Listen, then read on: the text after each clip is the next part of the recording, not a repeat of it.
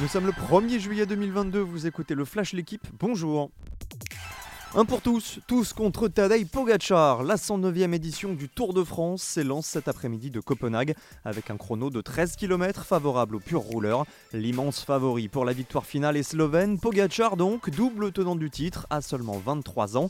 Il est quasiment imbattable depuis le début de saison. Primoz Roglic et Jonas Vingegaard sont outsiders. Côté français, Romain Bardet, David Godu ou même Thibaut Pinot pourraient briguer des places d'honneur.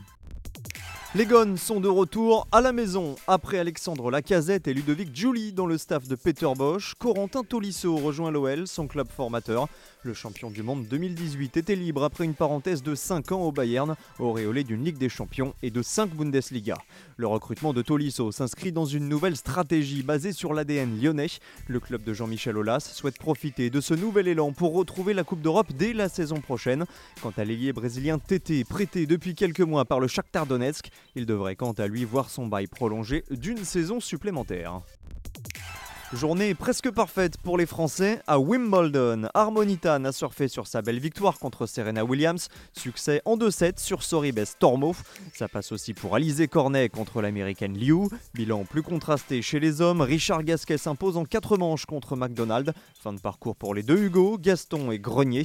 A noter que Raphaël Nadal a encore laissé filer un set face au lituanien Berankis. Personne n'avait jamais sauté aussi haut en plein air. Armand Duplantis est décidément un homme de record. Déjà détenteur du record du monde absolu à 6 mètres 20, le Suédois a sauté hier à 6 mètres 16 à Stockholm, la meilleure marque de l'histoire dans un stade ouvert. À 22 ans, le champion olympique ne cesse de repousser les limites. Merci d'avoir écouté le Flash l'équipe. Bonne journée